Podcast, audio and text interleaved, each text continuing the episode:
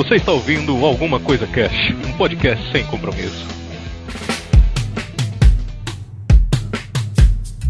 Olá, senhoras e senhores. Aqui é o Febrini e o principal instinto do ser humano é sobreviva. Pô, mano, demais, velho. Depois que o cara estuda sobre os lugares, eu digo, caramba, velho, como é que tem uma cidade aqui? uma cidade. e a galera tá lá, né, mano? Puta, todo mundo É, a bem, galera tá então. de boa. É, que nem Darwin diz, né? O que que Darwin diz? Vivendo na porra toda. Ele falava isso na taverna, né? no barco, no navio. É, não, Darwin, não pode falar isso. Ele, ah, então escreve aí. Adaptação e resiliência. É, adaptação humana. Aqui é o Raul e onde é que eu tô? Será que eu tô com a lagoinha? Essa aí vai ser a vírgula, inclusive. Essa foi boa. Aqui é o Vinícius Hidalgo e, cara, eu reclamava muito de onde eu morava, mas hoje eu vejo que eu tô morando muito bem. Depois de ver uns lugares bem loucos aí, o caralho, velho. Eu não queria estar aí, nem pagando. Muito bem, senhoras e senhores, estamos aqui hoje reunidos para bater um papo sobre resiliência geográfica. Olha aí, vamos falar dessa capacidade do ser humano de se adaptar aos diversos lugares do planeta e até fora do planeta, né? A gente Também, né? esquece que tem uma galera lá em cima, lá o tempo inteiro, vivendo junto com a gente aqui. Resiliência. Nossa senhora, eu vou morrer toda vez que eu tenho que pronunciar esse nome.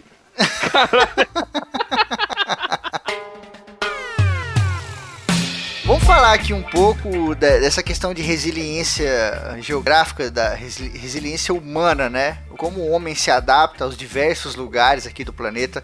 O planeta Terra, porra, é um dos planetas que tem uma cabeçada de ambientes diferentes. Existem outros planetas que tem uma coisa parecida, tem estação do ano, tem lugares diferentes, tem deserto, tem negócio de rocha, tem alguns que tem até mares e coisas do gênero, né? Mas, puta, na Terra não tem pra ninguém em questão de diversidade geográfica, climática e etc. E o ser humano, né, como um bom animal que conquistou o planeta Terra inteiro, tá espalhado pelo globo todo, né? A, a- a menos que você seja um terraplanista, tá? Aí tá espalhado pelo prato todo. E, e tá exposto aí às diversas intempéries que possa encontrar, né, cara? Já que ele tá em todo lugar, ele tem que se adaptar a todo lugar e com certeza quando uma pessoa de um lugar vai para outro, ela sente o baque monstruosamente, né? Cara, isso é muito interessante. Tipo, em toda essa pesquisa, porque assim, fui eu que dei a ideia do tema, e aí o, é, o tema inicialmente era de, assim, só a gente falar de lugares inóspitos. Uhum. Mas aí, o... em conversa eu e o Febrini, a gente mudou, pô, vamos falar sobre a, a resiliência humana, né, em como, uma, como a- a- as pessoas conseguem se adaptar ao local e brigar, lutar pra conseguir viver ali. E aí a gente também vai dar os exemplos de, de tudo e que como acontece isso, cara. Porque realmente, eu todo, acho que todo mundo sabe que eu moro em Pernambuco, aqui, e aqui é um calor da porra, tá ligado? E é, é aquele negócio. a gente sente calor, tá ligado? Mas, mas se é, o tempo mudar um pouco, se for para o inverno e der uma esfriada, de poucos graus, eu vou estar, tipo, já vou botar uma camisa mais quente, um negócio, caramba, que frio, tá ligado? Sim. Enquanto vem uma cara de São Paulo que tá acostumado com esse frio, chega aqui, mano, como é que vocês vivem nesse calor? Ou então, no- até no- nas vezes que eu fui pra lá, pra São Paulo, quando, cara, quando eu saí do avião, eu, mano, que frio, eu quero voltar. como é que vocês vivem nisso? Sim, cara. aqui é uma terra maluca, mano. Garoa no dia, no outro dia tá frio, no outro dia tá quente. Aqui é um inferno do cacete. Mas é, e isso é um reflexo do. Da, já, vamos começar aqui pela, pela América do Sul, né? Vamos falar um pouco aqui do, do- do que é uma maluquice. A América do Sul já é uma maluquice do caralho. que você tem clima de tudo que é jeito, que é bizarro. E mais especificamente falando do Brasil, cara, o Brasil é um país tropical, aquela coisa toda. Ele é até um, um pouquinho subtropical, né? Se você olhar o trópico, tá um pouquinho para baixo, inclusive. Mas, cara, a diversidade climática do Brasil é muito doida, cara. É muito maluca. Por quê? Uma coisa que acaba interferindo muito no clima e etc. É, primeiro, geografia, né? Posição geográfica, continental e etc. Mas também a questão da flora, cara. E até a fauna, né? Em alguns lugares até a fauna. Porque a fauna tá diretamente ligada com a flora. E a flora, mano, aqui do Brasil, ela é muito doida, cara. Ela é muito maluca e ela influencia completamente o clima. Tem algumas, é, algumas partes que se adaptam ao clima, né? Como lá na Caatinga, por exemplo, você tem aquelas plantas bem, né, ressecadas e não sei o que. E ela não é assim porque ela quer, né, cara? Ela se adaptou daquela maneira. Mas tem outros lugares que são decorrência disso. Por exemplo, a Amazônia. A Amazônia é abafada, que mora lá no Amazonas, fala, mano, você é um cara do cacete o tempo inteiro por conta daquela umidade, que é já um reflexo da natureza, né? Por conta daquele monte de árvore, aquela porra toda, né, cara? Cara, é muito, é muito louco você pensar em que, tipo, uma floresta, um lugar cheio de, cheio de árvore, com rio, os rios cortando lá e tal, ser, que seja um lugar que, que é tão quente, sabe? Porque o pessoal esquece que. É, é, não pensa em que a umidade do ar, né? Vamos dizer assim, a água que está flutuando no, no ao, ao seu redor, ela esquenta também. Sim. Sabe? O sol, o, o fato de estar tá, de, de, tipo, tá muito fechado, é questão de evaporação. Isso tudo vai esquentando e vai deixando todo aquele, aquele lugar quente pra caramba, tá ligado? Sim. Quando você. Tanto que o, o calor seco e o calor úmido são coisas bem diferentes, sabe? De, Sim, de você sentir mesmo, tá ligado? E é louco, porque o Brasil, tipo, ele é dividido, né, em seis tipos subtipos climáticos, né? Então imagina a variedade que tem. Tem lugar, por exemplo, próprio São Paulo, que, mano, parece que tem quatro climas diferentes, sei lá, em uma semana. Sim. No mesmo dia, cara. No mesmo é. dia é bizarro. Tá um calor da porra, daqui a pouco tá um frio, aí daqui a pouco chove pra cacete, aí fica um mormaço bizarro assim aquele tempo quente, abafado, mas você olha, tá quase chovendo e você fala, mano, como que tá quase chovendo? Nas nuvens negras cabulosas e tá um calor desgraçado desse, tá ligado? é bizarro. Engra é engraçado, velho, porque, vê, a diferença é, daqui, de onde eu moro, de Pernambuco, pra São Paulo, que a gente tá no mesmo país, sabe? Mas pronto, uhum. aqui o, o, o, clima é muito constante, sabe? Sim. Pronto, se, se tipo, o dia passou o dia todo com sol, Tipo, tá, tá aquele clima, tá quente, tá normal, tá ligado? Mas não vai ficar um negócio de tá quente, aí, aí sei lá, vai ficar muito quente, daqui a pouco chove e fica nessa variação. Não, é, é, é, muito linear, sabe? E aí, realmente, aí em São Paulo, aí tá frio, daqui a pouco dá uma chuva, e aí vem sol, aparece. Caramba!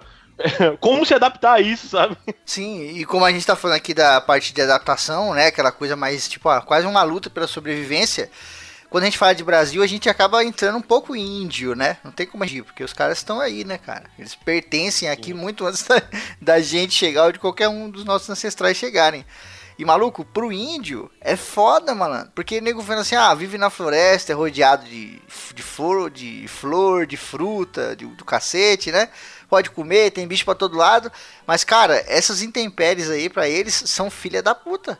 Porque, mano, um frio desgraçado, maluco, que o cara não, não sabe nem pra onde vai. Como é que você faz? Se no outro dia vai estar um calor da porra. O, a própria aclimatação do índio é, é, bizarra aqui na América do Sul, né? Não é que nem, sei lá, o Inuit lá, o famoso esquimó. Ele se aclimatou aquilo ali, já era, ele nunca vai pegar um calor do caralho. Mas os índios brasileiros que estão espalhados pelo Brasil inteiro, maluco, eles podem tanto pegar um calor de, de Manaus maluco, quanto do nada pega uma noite fria de quase congelar e os caras falam: o que, que tá acontecendo? Qual é o Deus que tá fazendo isso, tá ligado?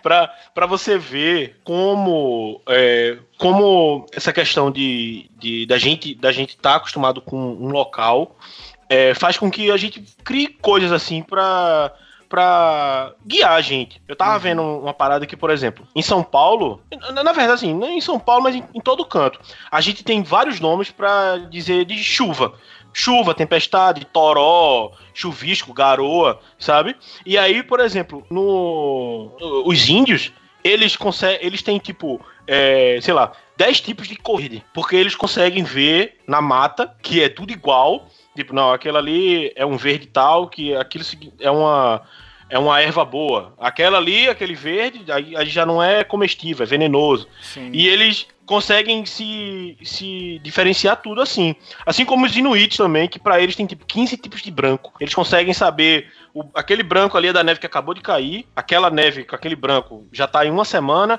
aquilo ali já tá congelado faz um mês, sabe? Você vê tudo branco, mas para eles eles conseguem, eles estão o, tipo, o olho deles já tá tão adaptado àquele ambiente que eles conseguem ver micro diferenças, tá ligado? Sim, e, e, isso é isso é uma coisa, isso é um fator do ser humano que é que é é muito foda, velho, se você for pensar. É uma parada Sim. meio que até super-humana, tá ligado? Super-humana, entre aspas, se você Sim. for pensar assim. E se você parar pra pensar, tipo, aqui na América do Sul que a gente tá falando agora, vamos pegar os, os índios clássicos, né? Que já existiram aqui, não sei o quê. Sim. Aí você pega aqueles potiguara lá, que era mais aí pra sua região, Will, de Pernambuco e tal. E aí tinha os índios charua, que era lá do, do sul, cara. Mas do extremo sul do Brasil mesmo, assim, tá ligado? Da parte mais sul possível. Quase chegando no Uruguai ali. E, meu, ali é Sim. frio, malandro. Chega a nevar em algumas É. cidades lá, né? Em algumas épocas do ano. E você vê, quando um índio desse trocava ideia com o outro, trocava cultura ou acabava encontrando, era uma maluquice do caralho. E os caras estão aqui, meu, no Brasil. tá ligado? Então, o modo de vida deles era completamente diferente. Que a gente costuma imaginar índio só aquele carinha, né? A peninha na cabeça, o índiozinho clássico. Mas não, o modo de vida deles era completamente diferente, cara. Porque não tem como você viver da mesma maneira no deserto do Saara que o Inuit vive lá em cima. Sabe? São lugares e- completamente diferentes, né? Ele tem que viver não só a questão da moradia, mas tem que viver na flora, tem que se adaptar à flora, ao próprio clima e aos, às pessoas que moram lá. E também é, os animais, claro, né? Porque a pessoa não mora num lugar totalmente sozinho. Os animais vivem bem antes do humano. Então sempre a gente tem que se adaptar junto com o animal. Exato, até porque o animal ele tem uma dificuldade muito maior, entre aspas, né, de se locomover de um lugar para o outro do que a gente.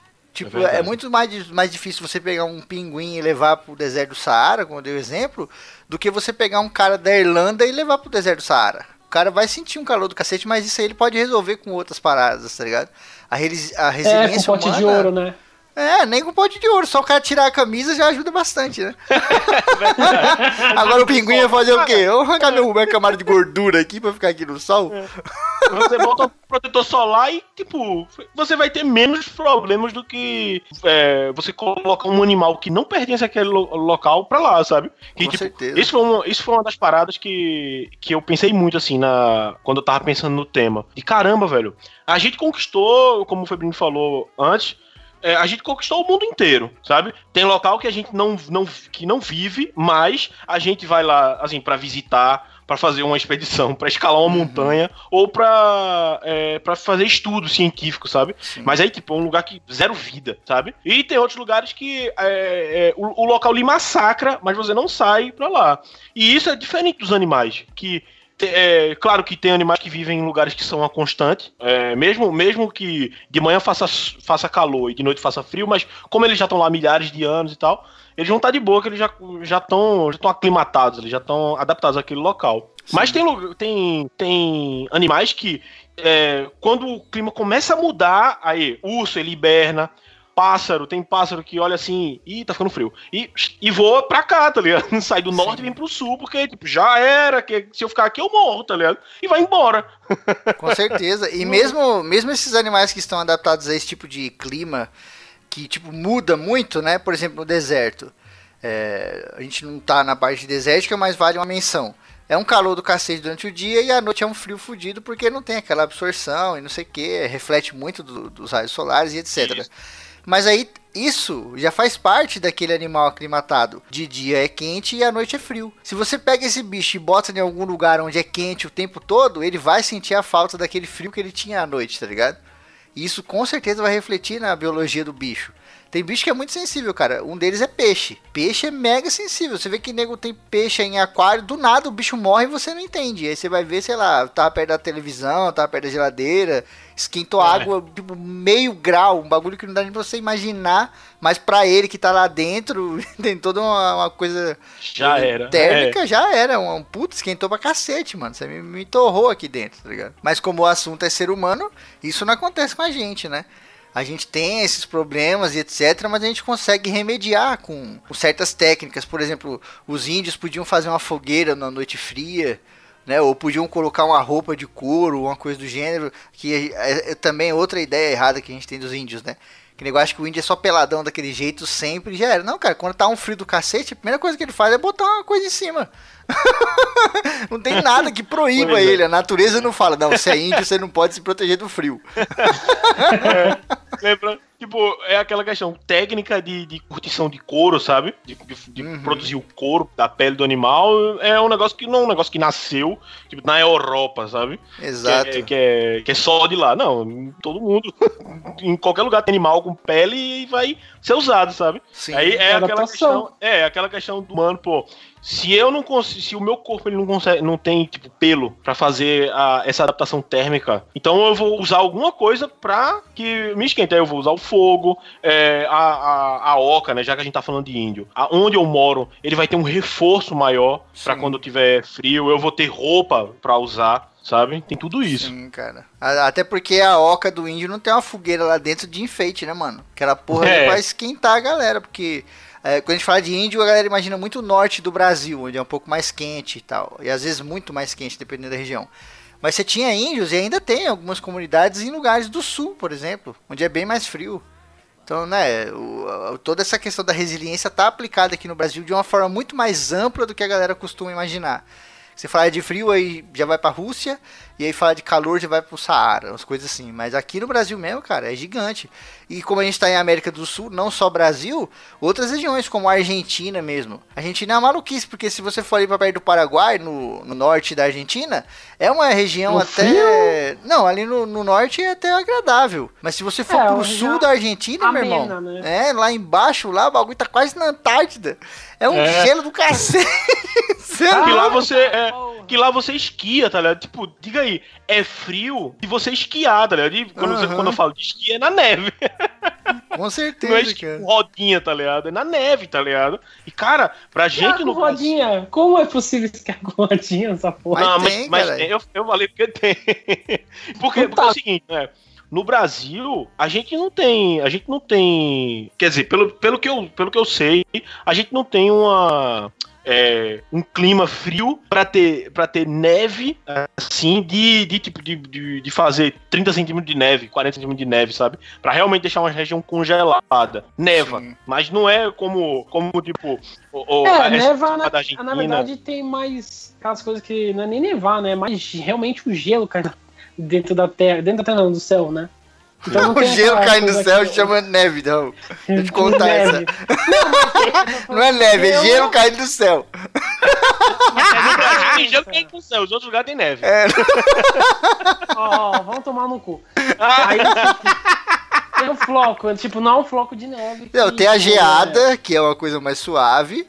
Mas, pô, como a gente tá falando de Argentina, tem neve pra caralho, mano. Você é louco. Tem montanhas e montanhas de neve. É, Não, na Argentina tem. Agora, no Brasil, que ele falou, né? Que, assim, achar neve, que nem você vai, por, por exemplo, Mas no- tem na sim, Raul, tem sim. Tem algumas épocas do ano, em alguns anos específicos, não é comum, mas tem.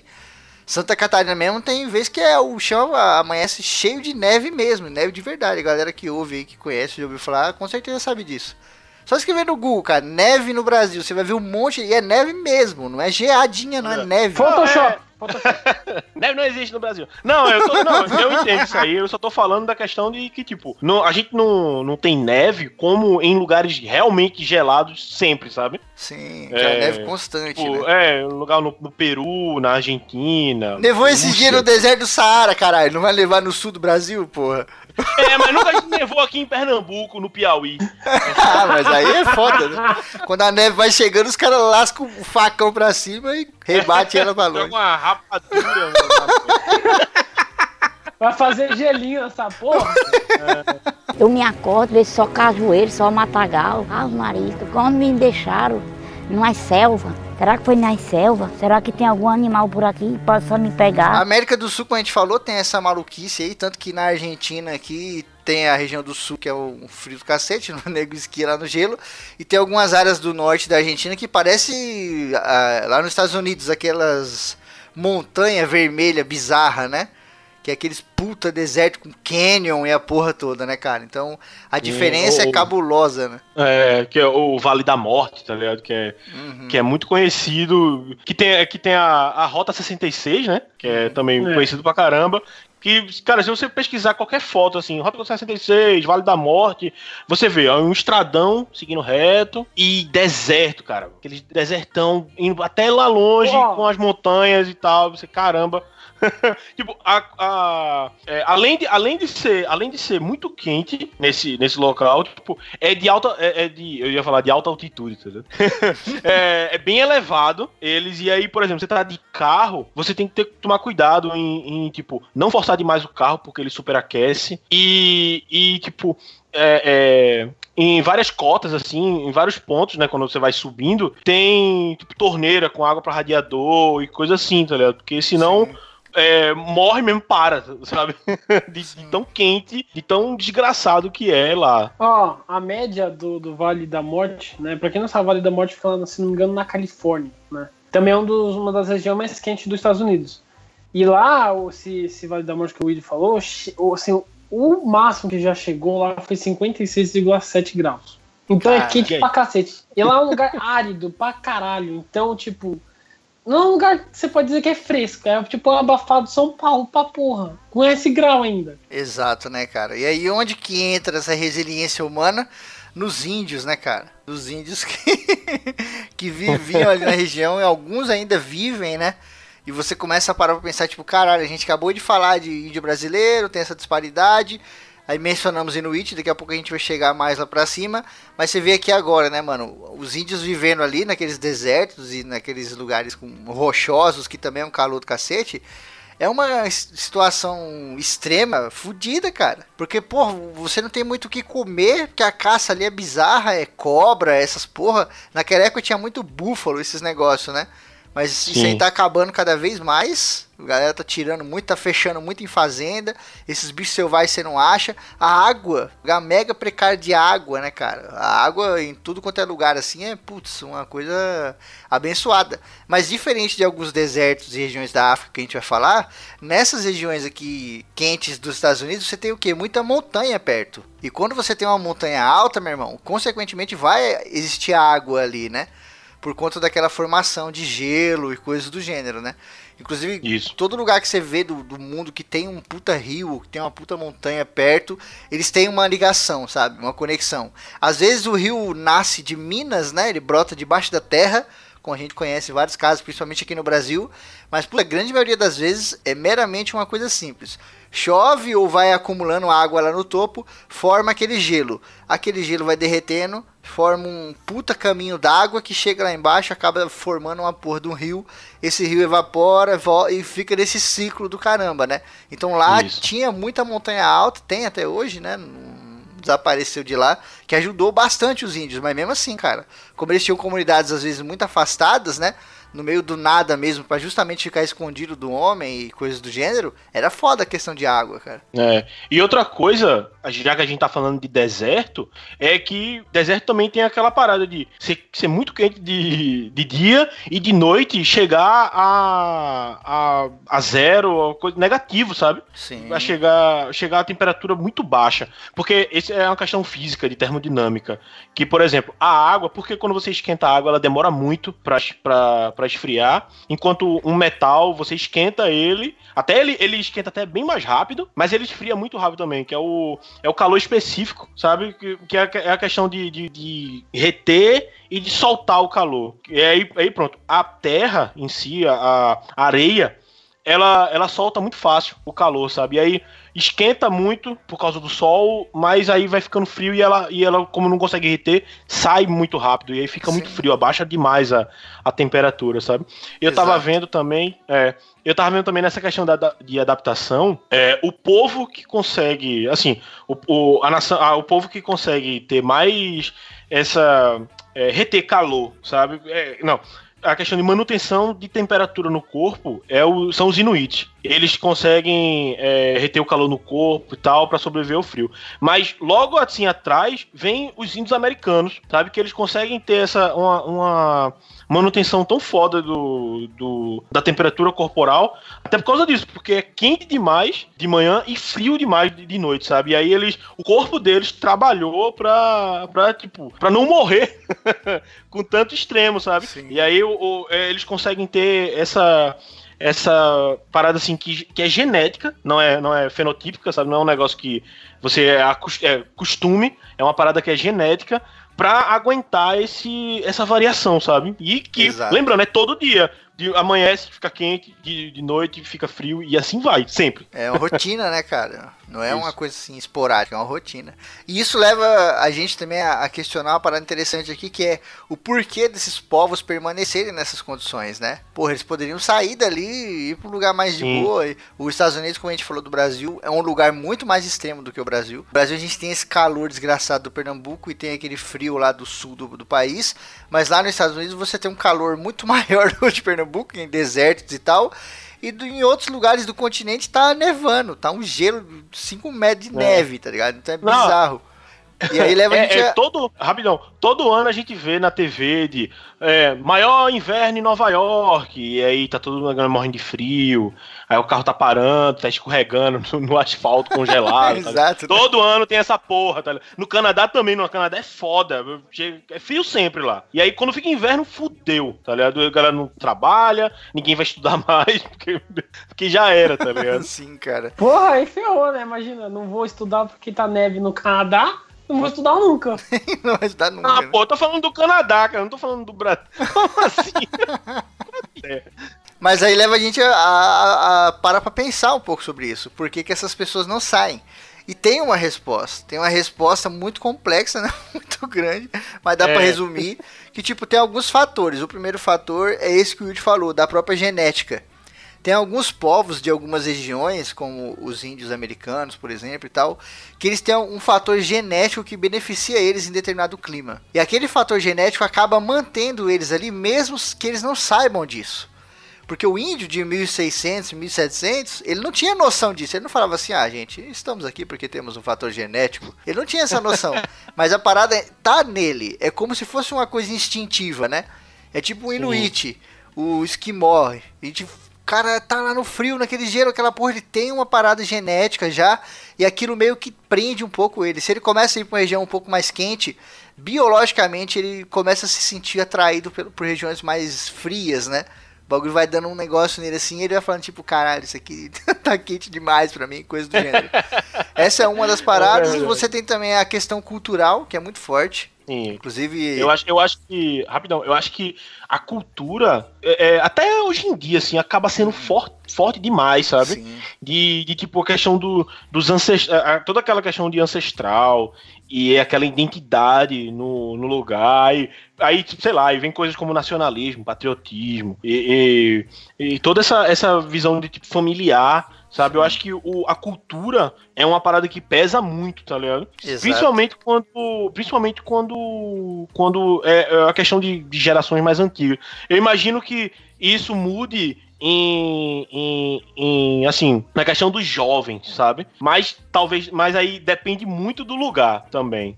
Até por causa de contato e mídia, sabe? O cara, o cara de uma aldeia lá no Vietnã, na puta que pariu, ele não vai, não vai ficar pensando em tipo, quero ir para outro lugar porque lá é melhor. Então, tipo, o que é melhor para ele, sabe? É, é, é, muito complexo essa parte da.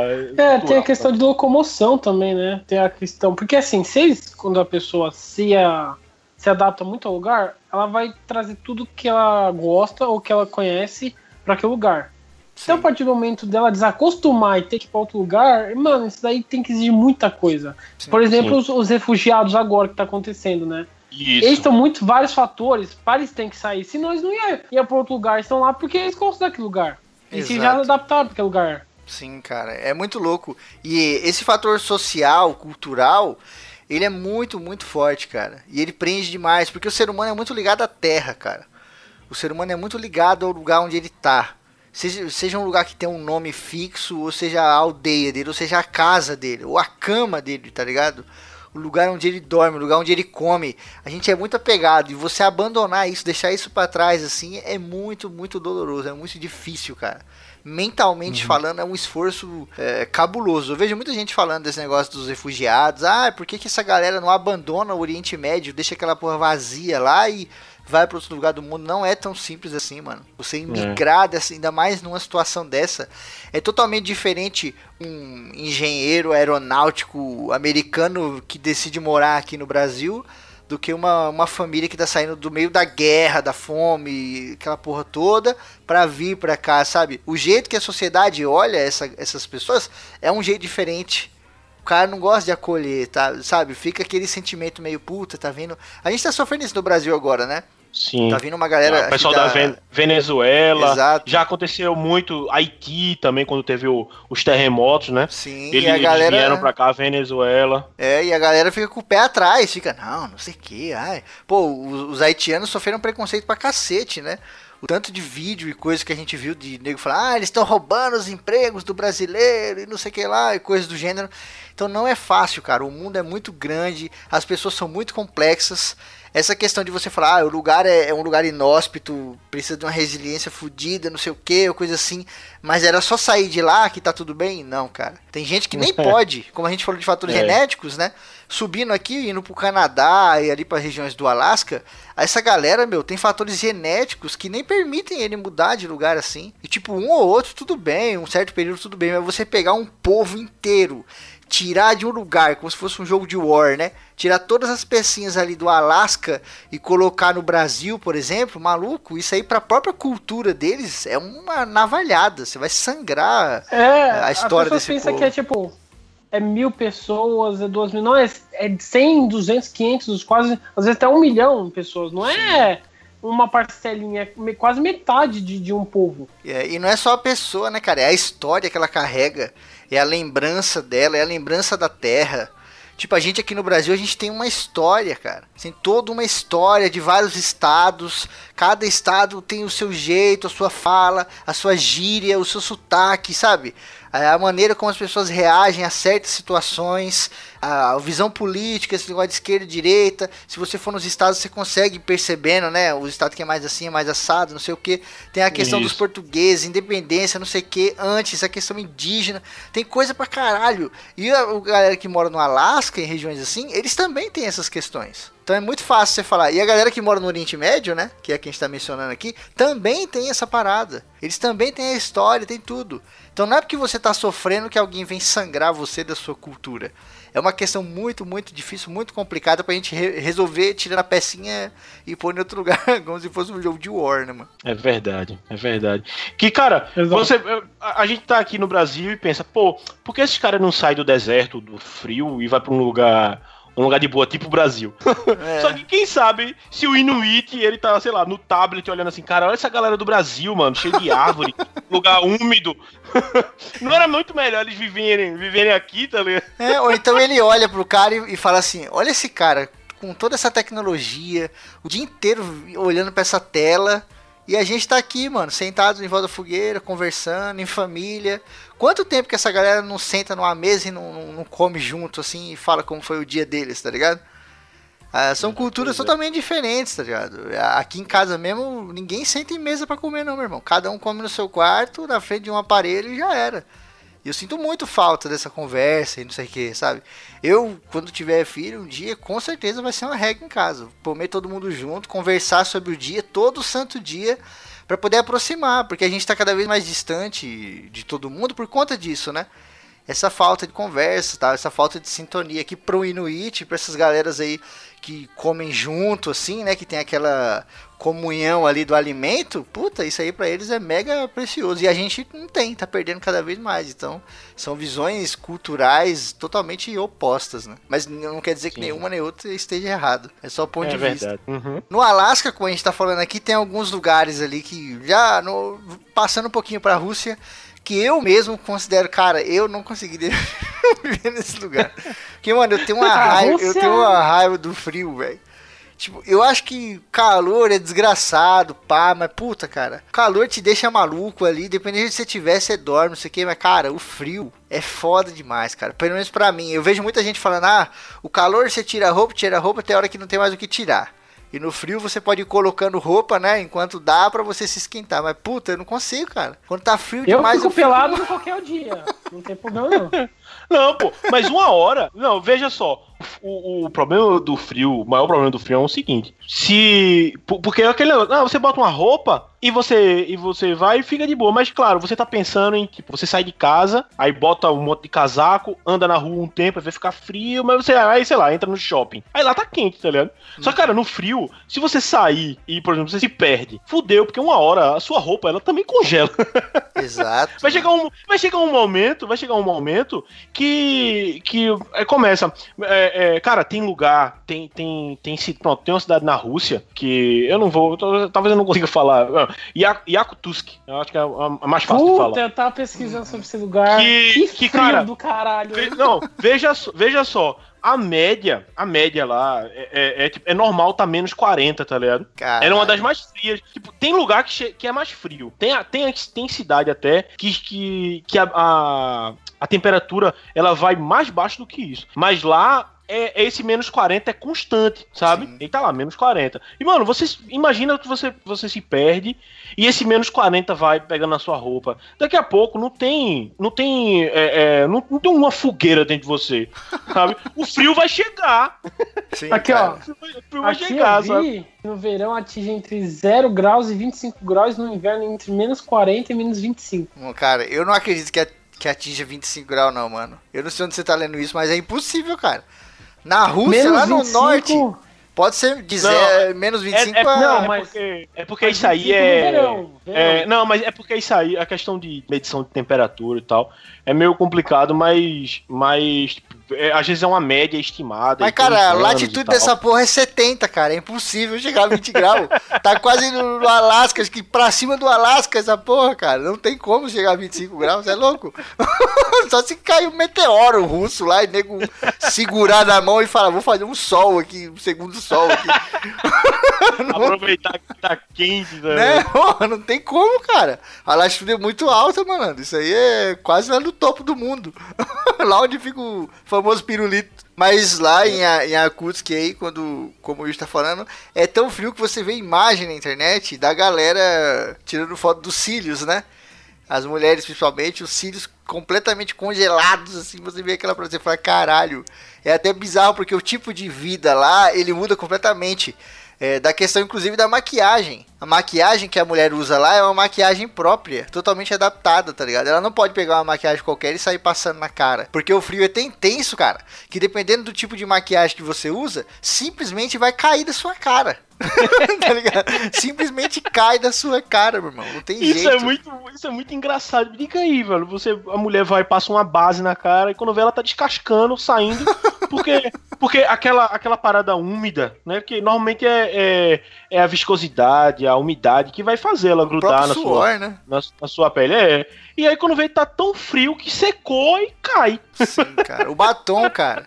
O batom, assim, se passar um batom comum ou qualquer coisa assim, junta com essa umidade do lábio, ele simplesmente congela. E tipo, gente, congela em 3 segundos. Não congela a sua boca, é. congela essa camada por cima do batom e a mina consegue tirar, assim, como se fosse uma, uma você, peça. Tá sopra. Tá é. e ele pula. Um molde, Cara, fazer é um molde bizarro. no lábio, tá ligado? É, as casas, né, meu? A tubulação, encanamento, esse tipo de coisa que a gente tem aqui, lá é completamente diferente, mano. Caixa d'água. Porra, aqui no Brasil toda casa tem a sua caixa d'água.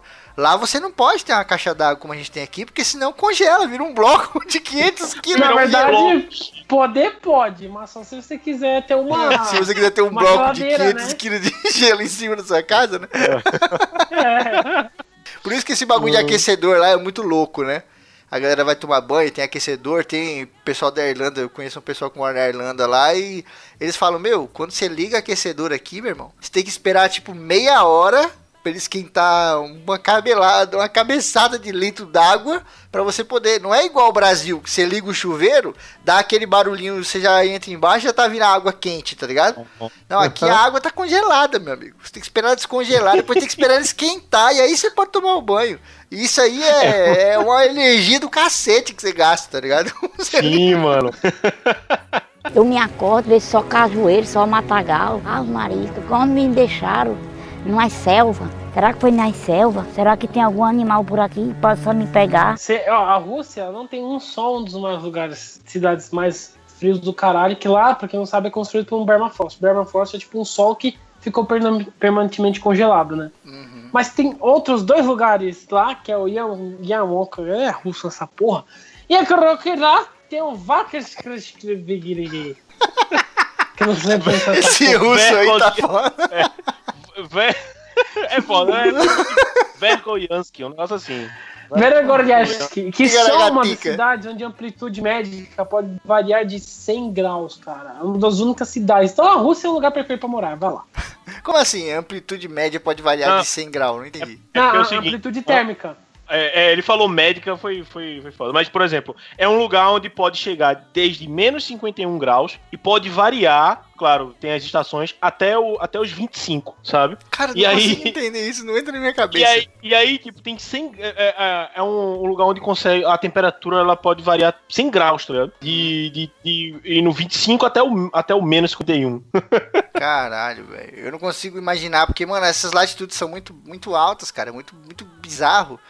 É muito frio, lógico. A Rússia é grande. Se você pegar a parte sul da Rússia ali, tem regiões da Mongólia que é deserto, né?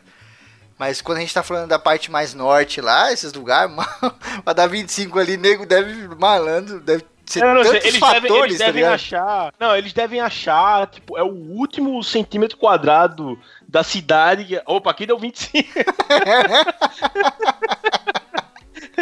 Ah, é foda. E, É. novamente a, e novamente a questão da resiliência, né? Essa galera que tá lá, meu irmão, é ser humano. Não é um ser humano especial nem nada do gênero, né? É ser humano também, é como qualquer outro. A raça humana é uma só. Só que a gente tem uma resiliência cavala, mano. A gente se adapta a uma cabeçada de regiões totalmente diferentes e a gente se aclimata. A gente começa a ficar lá de boa. E isso acontece às vezes até com certa velocidade, né? sei lá, o cara muda pra tal lugar, é um desespero, meu Deus, eu vou morrer. Regiões de altitude. Aqui na América do Sul a gente tem a galera do Chile, né? Até quando o pessoal vai jogar futebol lá, é um desespero, porque não consegue respirar direito. Irmão, ó, Mas- bateu. Rapidão, bateu 3 mil metros de altura, fudeu. Já começa, que é o, já começa a sentir o, é o que chama o mal da montanha. E, cara, ó, a primeira coisa que acontece é que você tá lá em cima, já dá logo uma gripe fudida. Você, Fudeu, vou morrer. você não consegue respirar direito. Mas aí que tá, você vê como o ser humano é resiliente. Mesmo num lugar desse, com todos esses fatores, o cara vai pra lá, meu irmão, depois de um ano, dois anos, ou sei lá quanto, ele já não tá mais nem aí, velho. Aí ele, tá, ele acostuma de uma maneira bizarra, bizarra, bizarra. Tem gente que vai pra fora viajar e fala, cara, quando eu cheguei lá eu pensei que eu ia morrer. Mas, sei lá, um mês depois, uma semana depois, eu tava de boa, tava acostumado. Sabe? Fica suave. Também comeu coca até o rabo, né, rapaz? Tem que ficar acostumado mesmo. Não, mas aclimata. Você vê aquele casal lá que tem um, um canal no YouTube, o Leon e aquela mina lá, né? Do, do Cadê a Nilce. Chave lá, Aham. Nilce. Meu, quando eles foram pra lá, eles falavam, meu irmão, pensei que ia morrer. não sei o que. Você vê a galera hoje, tem vídeo que eles gravam lá na rua, frio do caralho, maluco de camisa, trocando ideia. Eu falo, mano, se eu tivesse no lugar desse cara aí, eu ia estar encapotado igual uma bola de futebol, velho. Você ia estar com com blusa até na, na cabeça, sei lá, velho. Ó, pra você ver, os russos eles tiveram que criar a vodka, que é uma bebida que não congela a, tipo, menos 30, sei lá. Sim, cara. Napoleão morreu. é, é, não, Napoleão não. Napoleão também. Mas, tipo, o, o- o- os nazistas também eles não conseguiram. Foram na época errada. Ah, Sim, vocês querem mundo, enfrentar na- no inverno russo? Pode subir. Cara, tem um vídeo ótimo que é do pessoal vindo de tanque. Aí eles estão vindo, estão vindo, daqui a pouco o tanque para. E aí sai todo mundo correndo porque eles estão sendo bombardeados. Caiu um míssil, não sei o quê. Os tanques, para, os tanques pararam porque o combustível congelou. Sim. o óleo. Bizarro. Congelou. Caramba, mano. Mano, Como? tem, tem regiões da Sibéria onde o frio é tão desgraçado que não chove é, há tipo milhões de anos. E quando você fala não chove, não é que a nuvem não vem por cima e não chega lá. É porque a porra de toda a umidade, toda a água que existe naquele lugar tá no chão em forma de gelo. o lugar é tão frio que a chuva não consegue nem se formar. Não tem nem nuvem. Não passa nuvem ali nunca, porque não tem do que formar a nuvem. Cara, diga aí. No, ó, no Saara, no Saara, chove. Tem pelo menos, pelo menos uma vez no ano, ou- tem um, um períodozinho pequeno que chove. E às vezes, às vezes, é, como o Febrino também falou, nevou já no Saara. Às vezes dá um. dá- às vezes até é, cai uma chuvarada de, de tipo de inundar e, e aí apa- reaparecem oásis e tal, não sei o que. Só que aí você pensa num lugar que não chove, não chove faz tipo milhões de anos. Tem tem tem um lugar na na eita, pô, na- acho que é na Colômbia, que é um dos lugares mais secos assim do, do mundo, que que é no, é no Chile, se eu não me engano, que tipo já já tá sem chover há anos, porque porque tipo, e, e olha que você olha assim e tem o mar, o mar tá ali na frente. Caramba, cadê a evaporação dessa porra? Não, o vento junto com o deserto, o deserto do Atacama é tão poderoso ali. A, É a- o deserto do. Atacama mesmo, não é? O deserto É, do Atacama é... o mais seco do mundo, né? o mais árido. Pronto, é, pronto, o deserto do Atacama, do, do Atacama é tão seco que aí um lugar que é perto da praia, sabe? Não consegue chover porque o, ele vai, ele puxa, ele suga toda a umidade e lugar que não há 500 anos. É Porra, bizarro. né? irmão, A chuva lá é pode? Tipo uma vez em cada geração, uma porra assim, sabe? É, não, é menos, diga aí, o lugar que chove é menos de um milímetro de chuva por ano, sabe? Foda, é foda. Menos de um milímetro de chuva por ano. É foda. E como a gente vem falando, tem gente morando lá, né, cara? tem gente vivendo lá pra tudo que é canto, nas bordas ali e tal, e até algumas comunidades mais afastadas. Comunidade de religioso, cara. Principalmente naqueles tempos do faroeste, né? Você tinha aqueles religiosos que iam com aquelas caravanas no meio do nada. Essa galera fazia assentamento no meio do nada, meu irmão. E ficava morando ali um tempão, tá ligado? É muito escroto, é muito bizarro. Você está falando desses lugares aí, né? Que tem lugar que não tem. Como chama? Não chove essa porra. Também tem, assim, indo um pouco mais lá longe, um pouco longe lá nos Estados Unidos, que é aquele lugar que, tipo, a cada, acho que uma vez ao ano, ou duas vezes ao ano, que acontece que tem fica 30 dias de noite, tipo, você fica um mês na porra do escuro. Que é lá no Ah, Alasca. sim. Lá em É, Belo, no né? Alasca, também acontece lá em alguns países nórdicos. É, é que é essa galera ali do Círculo Polar Ártico, Sim. que ali também é foda por causa da. Cara, por causa do ângulo que a Terra tá, que é os 23, não sei quantos graus. É, tem, é, tem lugar que chega uma ép- época do ano por causa do, da posição do Sol que fica escuro e você tem, tem lá poucas horas de, de, de sol e aí dá uma depressão do caralho em todo mundo. E, mano, como é. A, a gente aqui do Brasil não, não, não, não consegue ter essa ideia de tipo, como é viver sem, sem a porra do sol. Lá em cima, ali esquentando. É foda, cara. E tipo, viver sem o sol já deve ser terrível, né? Você viver naquela noite e tal. Só que você não pode esque- esquecer o frio. Então é Sim. você viver sem o sol e num frio do cacete, cara. Tem algumas tribos, algumas etnias que moram na Groenlândia que você fala assim, meu irmão, como que. como que essa galera aguenta, cara? Tipo, Sai daí! Aquele, Nossa, aquele mano. vídeo. É. Aquele vídeo do cara sentado na cadeira. Sai daí! Sai daí! Cara, tipo, Alasca, tudo bem, é frio, mas, mano, Alasca tem uns lugares que tem floresta, uns bagulho assim. Groenlândia, mano, é tipo a pedra de gelo que Deus colocaria num suco. É gelo puro, aquela porra, tá ligado? Não tem nada. E a galera tá lá, cara. Nego caça e faz a porra toda, sabe? Até na Escandinávia, esses países nórdicos que o Ed falou, a, a galera plantava, tinha gente que conseguia plantar. Eu fico imaginando, cara, você plantar no lugar desse aí, meu irmão, deve ser um, um processo tão filha da puta. No Brasil, Olha. você derruba um, um cara de laranja, você passa um ano depois tem uma árvore. Mas imagina nesses lugares, cara. Mano, vê, vê, vê como, como são as coisas lá. Eu vi uma história muito boa da Groenlândia. Porque Groenlândia é, significa. É, é um termo pra Greenland. É um, Sim. um- Eu não esqueci como é o nome. Quando é, é um, é um termo e ele vai mudando e vira, e vira outro, sabe? Mas. Sim. Groenlândia significa Greenland, que é terra verde. E aí eu já, vi, eu já ouvi uma história de que, que é o seguinte: foi um. um, um- vou, vou chamar de viking, porque eu não lembro de qual país ele era. Mas ele foi. Ele foi. é, exilado. E aí ele tentou ir pra um lugar ali, mas não deu, não sei o que. Eu sei que ele saiu e ele achou. Ele achou a Groenlândia. Caramba, Groenlândia, não sei o que. E é, só que é aquela porra, né? Tá tudo gelo, uma merda. Ele montou um assentamento lá, ele e a família, né? Tal. Só que aí teve um. Depois de um bom tempo, ele voltou pra, pra, pra ali, pros países nórdicos, e falou, galera. Achei um lugar massa. É o nome, eu já, batizei ele de Greenland e tal, todo aquele negócio. Aí beleza, juntou uma galera e foi pra lá, sabe? E aí todo mundo desceu lá, arrumou as coisas, e, cara, e aí, mano, cadê o. Cadê o green? Cadê o verde aqui? Não, é porque a gente tá no inverno. já já Faz aparece. 50 mil anos que a gente E tá aí- no inverno. Já, E aí já. foi, foi a maior, aí, tipo, a história é que a, a, Green, a Groenlândia foi povoada, tipo, na pilha errada, tá ligado? Porque o cara falou, ó, não, lá é bom, tá ligado? E, tipo, a galera, pô, a gente já tá aqui, né? Foda-se. Aí ficou lá comendo foca e vestindo pele pra sempre. Comendo foca. É muito foda porque, tipo, Muito bom. o, se você, tipo, os esquimós, os inuits, eles chegaram lá, sei lá, por volta de mil e pouco ali, né? 1100 talvez, não sei o quê. E depois, antes, aliás, dessas descobertas vikings aí, que foram os vikings islandeses lá e tal, teve toda essa história que o Will contou, a gente tinha alguns povos muito antigos ali, né? Tanto que até hoje o nego acha pegada lá, o de hominídeos mesmo, né?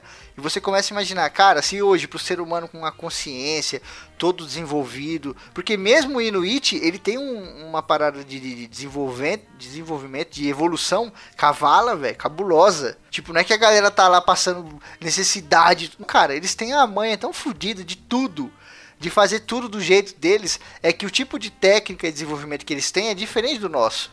E quando a galera fala de Sim. povos mais, né, inuit, indígena, cacete, tem sempre aquela ideia de que, ah, não, esse povo não evoluiu. Ele evoluiu, só evoluiu uma coisa diferente da sua.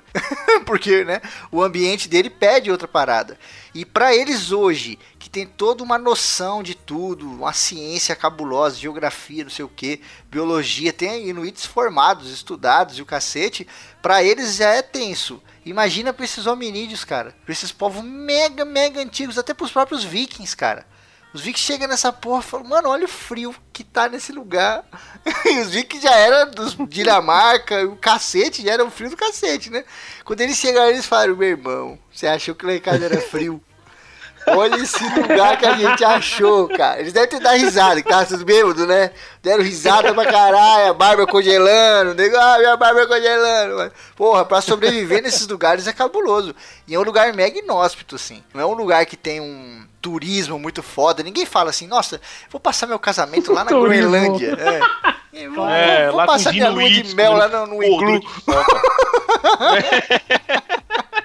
É foda, né? Mano. Ah, pronto. É, e, cara, isso que tu falou foi muito bom, velho. Os vikings chegando na porta da Groenlândia e, caralho, mano, só tem gelo nessa merda. E aí eles reclamando porque no lugar que eles só tinha pedra, tá? pedra e gelo, tipo, não tinha uma Hum. terrinha. Aqui, como é que a planta nasce no gelo? Porra, é muito. É muito E, e é terra da Dinamarca, né? A Groenlândia é considerada terra da Dinamarca, faz um pedaço da Dinamarca. Tem alguns mapas, se você olhar, tá escrito Groenlândia e tá em- embaixo, assim, Dinamarca, né? Entre parênteses e tal. E novamente, é. ser humano se adaptando, meu amigo. Ser humano se adaptando. E eles também têm a cultura, a coisa social, a história, os povos, sabe? Tem tudo lá. Não é tão fácil assim você tirar uma galera dessa. Mesmo quando começar a acabar comida ou qualquer coisa do gênero, o povo diminui. Muitas vezes, isso já aconteceu na história da humanidade, você tem um certo tipo de povo em uma região muito inóspita, muito foda, que precisa de uma resiliência ca- cabulosa, assim, gigante.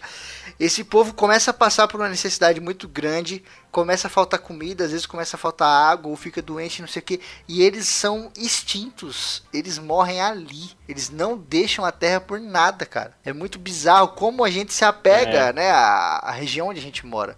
Tem alguns povos que saem, sim, os astecas, a gente tem galera da Ilha de Páscoa que alguns saíram, né, outros acabaram morrendo lá e etc. Mas você vê como é doido, mano. O cara fala, meu, tá tudo acabando e eu vou ficar aqui. E quando a gente falou do- da galera que faz é, dos imigrantes, não sei o que, que tá fugindo da guerra lá, daquele terror todo, tem gente que fala assim, meu, vamos pegar um idoso, um cara com 80 anos, ele fala assim, meu, como é que eu vou sair daqui, deixar tudo isso que eu conheço e ir pra um lugar ali, e se semana que vem eu morrer? Eu vou morrer como um cara que abandonou toda a minha cultura, a minha história, o meu lugar, tudo, vou pro lugar pra quê, sabe? Então, às vezes o cara prefere morrer ali onde ele tá, né, cara? A resiliência da gente é, é. muito doida e mexe com toda essa parte social, cultural, psicológica, que, que, que é cabulosa de pensar, né? É, velho, e tudo isso, tudo isso é- deixa muito complicado essa mudança brusca, sabe? É, é difícil demais, velho. Sim. Cada. O ser humano, o ser humano é um bicho muito complicado. Eu me acordo, vejo só cajueiro, só matagal. Ah, Maria, quando me deixaram numa selva. Será que foi na selva? Será que tem algum animal por aqui que possa me pegar? Vamos falar um pouco do Oriente Médio, né? A gente, pô, o deserto do Saara, nossa, o deserto do Saara e o Oriente Médio. Não, o deserto do Saara tá longe do Oriente Não tem nada a ver com o Oriente Médio. é, é bizarro, Vai, porque todo mundo manda- pensa isso, né? Manda o velho? pessoal abrir o mapa aí. abrir né? o- Abre o Google Maps aí no celular, como a gente sempre pede. E olha lá que o Oriente Médio e o deserto do Saara, eles estão ligados por uma pontinha de nada ali no Egito, mas, cara, são lugares totalmente distintos. E muito bizarro que quando a gente fala de Oriente Médio, a galera sempre relaciona com deserto, né? Puta, é o Oriente Verdade. deserto. Ah, é a Turquia, deserto. Ah, é não sei o que, deserto. Ah, é o Irã. Ah, cara, tem lugares desses daí que tem florestas mega densas. com um monte de animal e o cacete, tá ligado? Lugar que tem pastos. Pô, você fala de Turquia, esses lugares. Tem aquelas. Não sei nem se é pradaria que chama. É aquela porra daquelas planícies gigantescas, tá ligado? Que os caras vão cavalgando e tem bicho pra todo lado. É, é muito bizarro como o pessoal junta tudo num pacote só. Oriente Médio, deserto, é isso aí, é a mesma coisa só. Aí, tipo, ah, o Egito fica lá no Oriente Médio. é sempre uma maluquice assim, né, cara? É meio bizarro, a galera não consegue distinguir um do outro. Dá uma olhadinha no Google Maps aí pra você ver o que, que a gente tá falando Mas é aqui. assim, né? Tipo, o Oriente Médio é tipo tudo deserto, a Rússia é tudo frio, a Europa só tem água, o Brasil é quente pra Brasil é cacete, floresta. os Estados Unidos é- É, É. Estados Unidos é deserto e gelo em Nova York. É, a galera dá uma estereotipada foda no final e, e é isso. Cara, tem gente que, que, que, que pensa, tipo, Egito e Arábia Saudita como a mesma parada também, sabe? Sim. Só porque pensa em, em, em, tipo, cultura egípcia e, e, tipo, o, religião também, aí vai juntando Exato, todo mundo. sim. No final das contas vira tudo uma parada só, tá ligado? Sim. Parece Tanto que- uma pangeia, voltou de novo. É, tanto que, cara, se você pegar o Afeganistão e pegar o Egito, são lugares extremamente diferentes, cara. São lugares quentes, tem aquela questão da aridez, não sei o que. Mas, cara, a geografia do lugar é tipo, no Afeganistão tem montanha pra cacete, tem canyon, pedra. É uma coisa muito mais parecida com o que a gente vê nos Estados Unidos, né? Naquelas montanhas, Uhum. aquelas paradas. Não tem aquela, aquele tom tão avermelhado, né? É uma coisa muito mais desértica mesmo, mais para aquele lado da areia e tal. Mas é muita montanha, não sei o que. Enquanto você vai entrando pro Egito, Líbia, pegando o deserto do Saara, é duna, cara. É duna total, assim, sabe? Tem quilômetros e quilômetros de duna. Como o Wilde falou, lá nos Estados Unidos tem quilômetros e quilômetros daquele deserto árido, que só tem uma estrada no meio e tem aqueles cactos, aquela vegetação bem, né? Típica. No deserto, mano, é só areia, cara. tipo de você ficar 40 dias andando aquela porra e só vê areia no horizonte e fala, mano, não é possível que o deserto seja tão grande assim. e realmente é grande pra caralho. E novamente é, tem velho. gente morando lá, cara. Tem gente morando lá e o bizarro, no Oriente Médio, você tem alguns assentamentos ali que são bem mais fixos, né? Você tem ali partes do Irã e a gente fala de povos bem antigos, né? Onde a galera se assenta, você tem a questão do oásis, né? e Coisas do gênero. Eles ficam ali, mas, cara, no deserto do Saara tem povos nômades até hoje. Galera que fica andando no deserto pra cima e pra baixo o tempo inteiro. Eu fico imaginando, caralho, velho, se isso não é resiliência, eu não sei o que, que é, mano. É, também tem, Ah, tem os próprios curdos também, né? Que a região que fica, pelo amor de Deus. Exato, né, cara? Os curdos são a etnia, acho que é a etnia dos curdos, né? Sem pátria, já foram jogados pra tudo que é lado e tal. É um problema social muito grande. Não lembro se a gente mencionou eles no programa de etnias lá.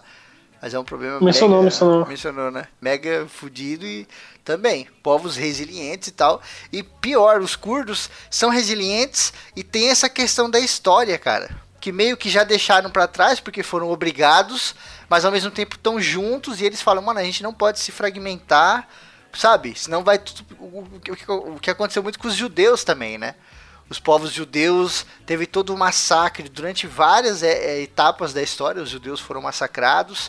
A população diminuiu demais. A história dos caras foi jogada para trás. Foram expulsos dos lugares. E, sabe? É muito doido você pensar. E, e novamente, eles estão lá no Oriente Médio, naquele calor do cacete, se adaptando. Muitos foram para outros lugares do mundo e acabaram se acostumando também. Mas não é fácil assim você tirar uma pessoa de lá, né? Ah, não, tira daqui e vai embora. É. Porque, lembrando, uma, uma, coisa também que, que é bom pensar que é o seguinte. É, a gente falou muito até agora sobre, sobre tipo, a natureza dando chicotada no, no, nos humanos, tá ligado? Uhum. Mas a gente tem que pensar que é o seguinte: de um, de um, de um tempo pra cá, né, na história humana, é, o, pró, o, o, as próprias pessoas, o próprio humano, deixou é, é, os lugares inóspitos, sabe? Porque, poxa, pra um cara que tá no meio da guerra, aquilo ali é um lugar inóspito. E, e tipo, ele, ele, talvez ele preferisse ficar numa condição crítica do que levando bomba na, no teto de casa, sabe? Exato, Talvez fosse né? muito melhor. Ele, pô, eu prefiro ficar no frio do caralho, já que, já que a gente tá falando de, vamos lá, Afeganistão, que, que, é, que é mais desértico, mais árido, né? Vamos dizer assim, mais quente. Ele, eu prefiro ficar no frio do caralho, botando um, um, é, 10 quilos de cobertor, do que ficar aqui levando bomba na cabeça e sair levar um tiro, sabe? Sim. Muito melhor. O lado contrário também, né? É, tem aquele lado que a gente vem falando do cara que prefere ficar lá, que é ligado com a terra, mas tem esse lado também. Que é o que acontece com essa galera que acaba saindo. E aí tem gente que fala assim: ah, mas o cara tá lá, e aí o cara quer ir pra França, quer ir pra Itália, quer ir pra não sei aonde. Por que, que não vai pra outro país? Porque os outros países também estão em guerra ali do lado, cara. ali tá a merda do caralho. Você vai sair da guerra pra entrar em outro país em guerra? Tem sentido nenhum, né? E, e outra, são momentos históricos. Durante a Segunda Guerra Mundial, garanto para você que um cara do Irã não queria ir para Alemanha, ou que o cara do Irã não queria ir para Itália, sabe? São momentos, momentos históricos. a- O mundo muda muito, a- as pessoas mudam, o que a gente vê, sabe? Eu vejo a galera falando, ai, é, botaram uma foto esses dias num grupo lá, do WhatsApp, do, de um clã que eu tenho de Call of Duty aí de quando a gente jogava. Aí tava lá, é, quem é o europeu? Aí botaram uma foto do Neymar passando por baixo de uma catraca e botaram uma foto do Messi, o outro cara do lado, passando pela catraca andando, né? E aí eu olhei aquilo e fiquei me questionando. Cara, os europeus são os caras que foram responsáveis pela Segunda e pela Primeira Guerra Mundial. Esses são Pois- os europeus. Pois é, né? Só que a galera vive muito no presente, é igual um cachorro, né? Só vive o dia de hoje, assim. Só importa como tá o mundo hoje. Não importa o que aconteceu, o que vai acontecer e etc. A Inglaterra, nego paga um pau pra Inglaterra. Pois a Inglaterra foi a maior escravista do planeta Terra. Nunca teve escravo na Inglaterra e muita gente se orgulha disso. Não, não tinha porque eles escravizaram o mundo inteiro. Não precisa. não precisa ter escravo na Inglaterra. Pô, Caralho. parece que nunca ouviu falar da guerra que tiver com a África, com aquele rei lá, esqueci o nome dele agora. Que é famoso pra, a Zulu, né? Sim, Que sim, teve a guerra Lulu lá com tem o um Zulu. filme também, é foda pra caralho. Sim, sim. E vários Então, outros lugares, pô, vocês- cara. É. Né? É, é muito doido. A galera vive muito num, num mundinho bizarro, assim. E como a gente tá falando aqui de, de aclimatação no- ao redor do mundo, tem que levar em consideração essas coisas que o Will tá colocando também. Porque às vezes o cara quer sair dali e ele fala, meu irmão, tô acostumado num calor do cacete. Se eu sair daqui, eu vou ficar vivo, então eu vou pra Groenlândia. Que é o que a gente falou aqui, né? Deve ser foda de viver. O cara fala, eu vou pra Groenlândia, eu preciso, prefiro ficar naquele frio do cacete lá e me acostumar daqui um ou dois anos do que ficar aqui tomando bomba. E é o que acontece, essa galera tá saindo pra onde dá. Eles não estão saindo pra onde eles querem ir visitar.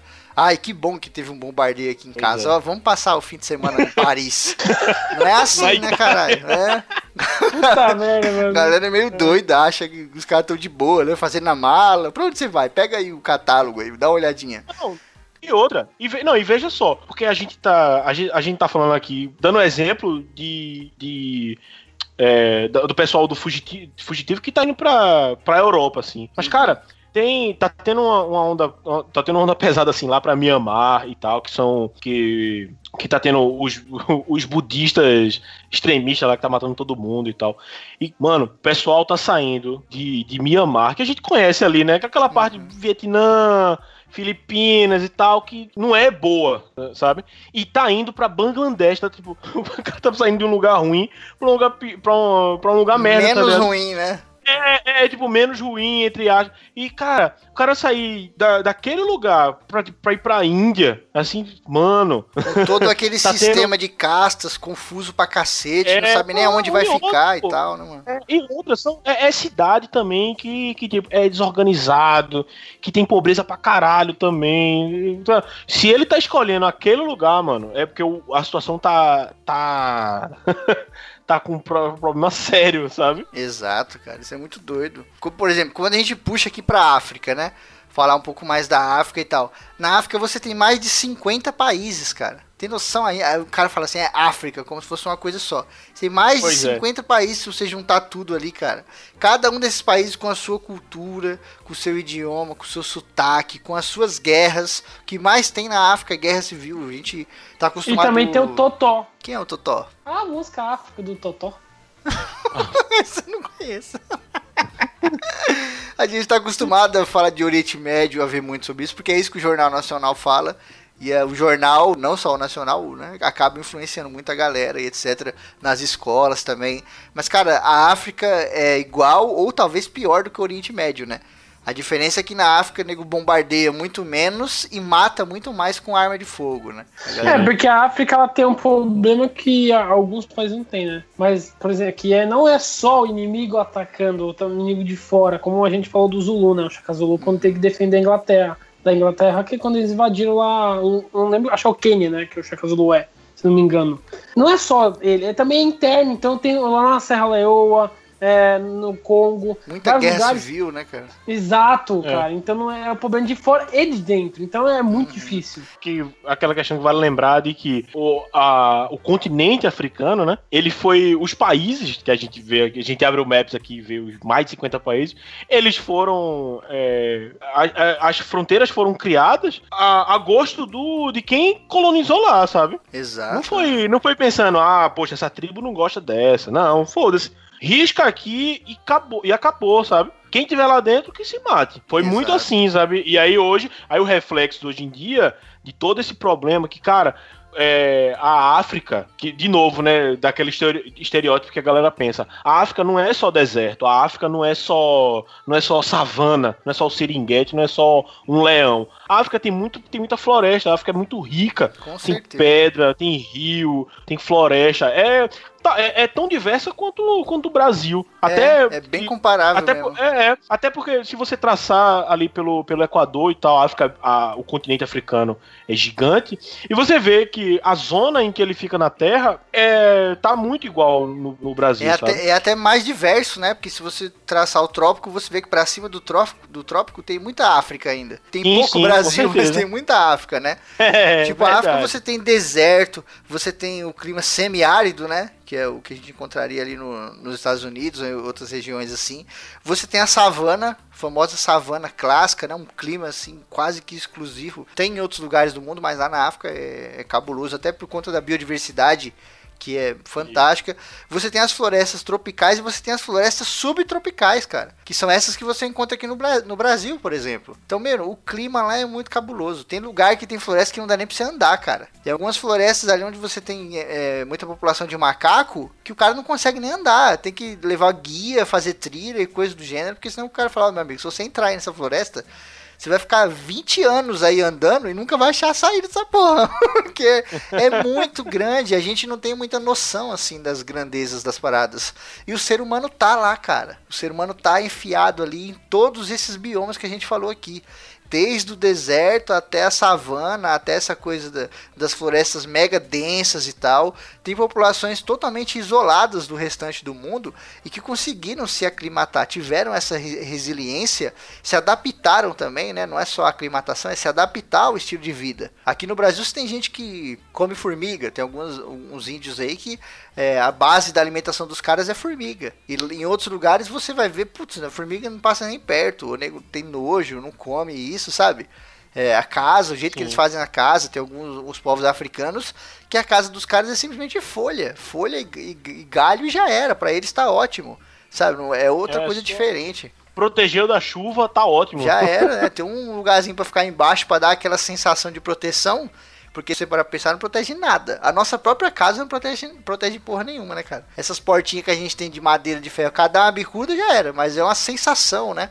Você tem aquela sensação de proteção. Ah, não, tá muito tarde, fecha a janela. Ou então, uma frase que eu via muito: tá muito tarde, en- encosta a janela. Tipo, pô, se eu encostar a janela, o cara abre puxando. se eu trancar, né? Pô, se eu trancar, ele consegue abrir. Se eu encostar, então. Ah, não, encosta o portão aí pra não entrar ninguém. é uma coisa muito doida. E esses povos têm muito disso. Aqui no Brasil mesmo, cara. Tem gente que vai para regiões onde tem é, comunidades indígenas e etc. E os caras fazem uma espécie de, de, de oca, uma coisinha assim para dormir. E, meu, é a coisa mais básica ever, não dá proteção nenhuma. Mas há uma, uma, proteção psicológica ali no bagulho. E a gente tem esse apego ao lar, né? Esse apego à moradia que a gente vem falando no programa. Do mesmo jeito que os índios também têm. Como a gente ouve frases bizarras de Bolsonaro ou derivados aí. Que fala, não, pega o índio lá e bota lá nos prédios lá, vamos fazer um condomínio pra essa, essa galera toda aí que eles vão viver. Tipo, não, cara, não é assim. É, o que a gente foi é. falando no programa inteiro. Tem a cultura, tem a história, tem a coisa social. Nenhum problema da vida é, é, tipo, é fácil de resolver assim, sabe? Não, pega esse povo, põe lá, põe umas gravatas neles aí, um sapato e já era. Amanhã eles estão tudo aí trabalhando aí, faz parte do, do que a gente conhece como sociedade brasileira.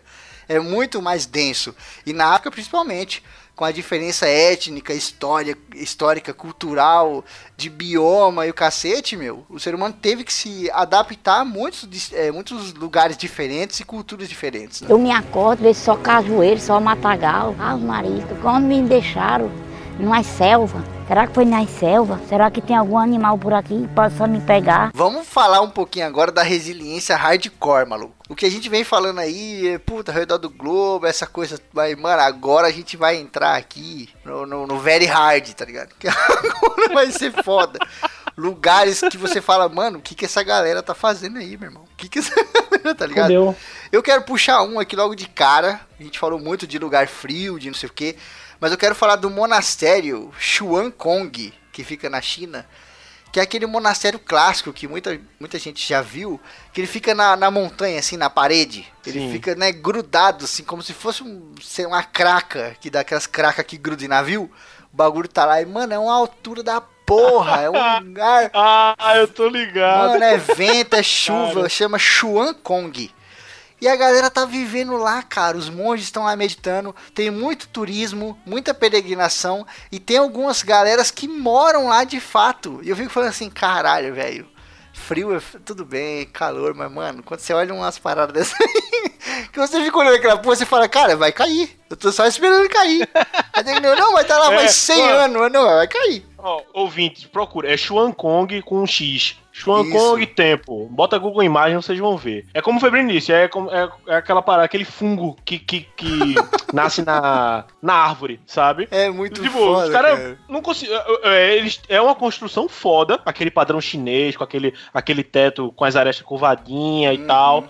Mas, cara, na, na, no, na montanha, no paredão lá, íngreme com pontezinha e, mano. E a galera não, tá, tá ali aí. de boa, né, cara? Você é louco. É, tá aí, o, o seu, o, o, os seres humanos têm essa parada de, de lugar estreito. É, é, eu vi que tem, tem, uma, tem uma estrada na, no Chile que é, é a estrada mais perigosa do mundo, que é tipo, é na encosta da. Sim, ela, ela é bem sinuosa, na encosta sim, da montanha, sim. e tipo, se você. E, como já aconteceu de o carro cair ali, já era, porque é, é, é, você desce, o carro vai cair lá na puta que pariu, lá embaixo, no meio da floresta já era, você não é, você nem é encontrado. não, sim, e você fala assim, ah, mas aí é pra galera que faz off-road, essas porra. Não, mano, passa uns caminhãozão da porra. Caras levando é. 300 toneladas de tora de madeira em naquele bagulho ali, é você fala, meu tipo, Deus. Aquela, você, pra, pra você chegar na cidade tal, você tem que passar por aquela estrada, não tem um negócio, não, esse aqui é o caminho B, mas o caminho A é tranquilo, é pela praia, não. você só passa por ali, tá ligado? E tem que passar. É bizarro. E o bagulho começa lá embaixo, no deserto, e termina lá em cima, nas cordilheiras do, do, do, do gelo do caralho lá. É muito louco, velho. Tem alguns lugares é que são foda. malucos demais, assim. E a galera tá lá, cara. O ser humano tá aí. Ele tá espalhado de maneiras bizarras, assim. É, tem um lugar que chama, chama Caplapana, que fica no Havaí. Uhum. Que né, o Havaí por si só já é um lugar perigoso, porque ele é porra de um vulcão vivo, praticamente, né? é. oh, o cara viver. Oh, oh, cara, o cara morar em ilha é foda. Já começa assim, o cara tá morando numa ilha, tá ligado? Vai, meu irmão, a Antártida, o, o, gelo, os polos derreteram, a ilha some. Já começa daí. Já começa aí. e, com, é, e aí e a, vai o cara falando na porra do Havaí, que, como o Raul disse, é um vulcão.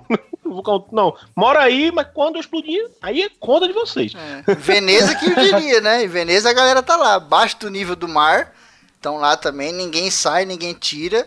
O pessoal já tá totalmente ali estabelecido de boa e pra eles, mano, isso aí pra nós é segunda-feira. Eu acordo, olho pro horizonte, vejo a água lá em cima. Quando você acorda, você olha pro sol, você vê o mar. Que porra é essa, cara? Ai, que merda. É, é tipo, esse lugar ele fica lá no distrito de Puna, né? E é que aconteceu que, né? Em 86 teve uma destruição de, de lava. Só que aconteceu que teve, aí teve o fluxo de lava ele criou tipo uma nova costa. Só que aconteceu que, normalmente, quando tem destruição, acaba. Só que teve casa que sobrou. Teve umas 35 casas que sobre, sobreviveram a esse desastre. E as pessoas normalmente vão embora, né? Eu iria embora. Só que tem essas pessoas que não foram embora, continuaram lá. As porra da lava tudo no pé, tá ligado? Só que as, claro que as lavas congelaram. Só que elas estão continuando morando lá. Ainda não imagina o dióxido de carbono que essa porra deve soltar. As pessoas não estão nem aí, estão morando lá que se foda. Enquanto Sim. tiver casa, Porque, tipo, pra galera conseguir visualizar direito. Sabe quando dá aquelas enchentes que leva carro? Aí tem aquelas enchentes dos Estados Unidos que leva a casa, né? E a casa vai andando retinha, assim, parece que só cortou a base, né? Passou uma Sim, gilete sim. na base, a casa foi andando daquele jeito, só que a casa foi desse jeito na lava. E aí quando, como o Raul chama, congelou, quando solidificou, quando solidificou a lava ali, esfriou, não sei o que, a casa continuou lá, presa na lava, parada na onde quer que tenha parado. A galera simplesmente pegou os móveis, colocou dentro da casa e foi viver a vida, cara. E aí de noite fecha a porta e tal, e tá lá vivendo em cima daquela porra. Encosta, encosta a janela, né? Encosta a janela. e Havaí, meu irmão, a gente sabe que é tipo vulcão lá, não é? Tipo, ah, esse vulcão aqui faz mil anos, não. É tipo, ah, esse vulcão aqui, on- ontem ele estourou aqui. é assim, o bagulho lá é a atividade total, né, cara? Ah, ainda, ainda assim, falando um pouquinho de, de Havaí, eu, cara, eu tava vendo que é, tem algumas ilhas do Havaí que tem, tem, precip, cara, tem precipitação de chuva de 11 mil, 11 mil e poucos milímetros. né? Chove, chove muito. É, é- É, o mar desce, né? O primeiro lugar, é, o primeiro lugar é de uma cidade que eu não, não vou saber falar o nome, é, na Índia, que, que tem 11.800 e pouco milímetros de chuva, sabe? E aí é naquela parte das monções e tal, que enche tudo, alaga e destrói tudo. É, é, é normal ter. E, e, cara, tem lugar que a precipitação de chuva. Pronto, esse lugar mesmo da, da, da Índia, a precipitação de chuva é, é bem alta, mas só no verão, em tipo dois, três meses. E no resto do ano, a galera tem problema com água, tá ligado? E não, não chove nunca, o rio seca. E, e- e isso no inverno. É, é, o, é totalmente o contrário lá. No inverno não chove e no verão chove de alagar e destruir tudo. Nossa, e no é Havaí foda. tem, tem lugar que é assim também, sabe? Sim, isso é muito doido. Tem, aqui no Brasil a gente tem um pouquinho disso no Nordeste, em algumas regiões, né? Onde é uma seca Isso. do caralho, o nego não consegue plantar, não consegue nada. Aí daqui a pouco dá uma chuva, filha da puta, dá uma enchente, fode tudo, destrói tudo, mano. Mata gente, faz o caralho.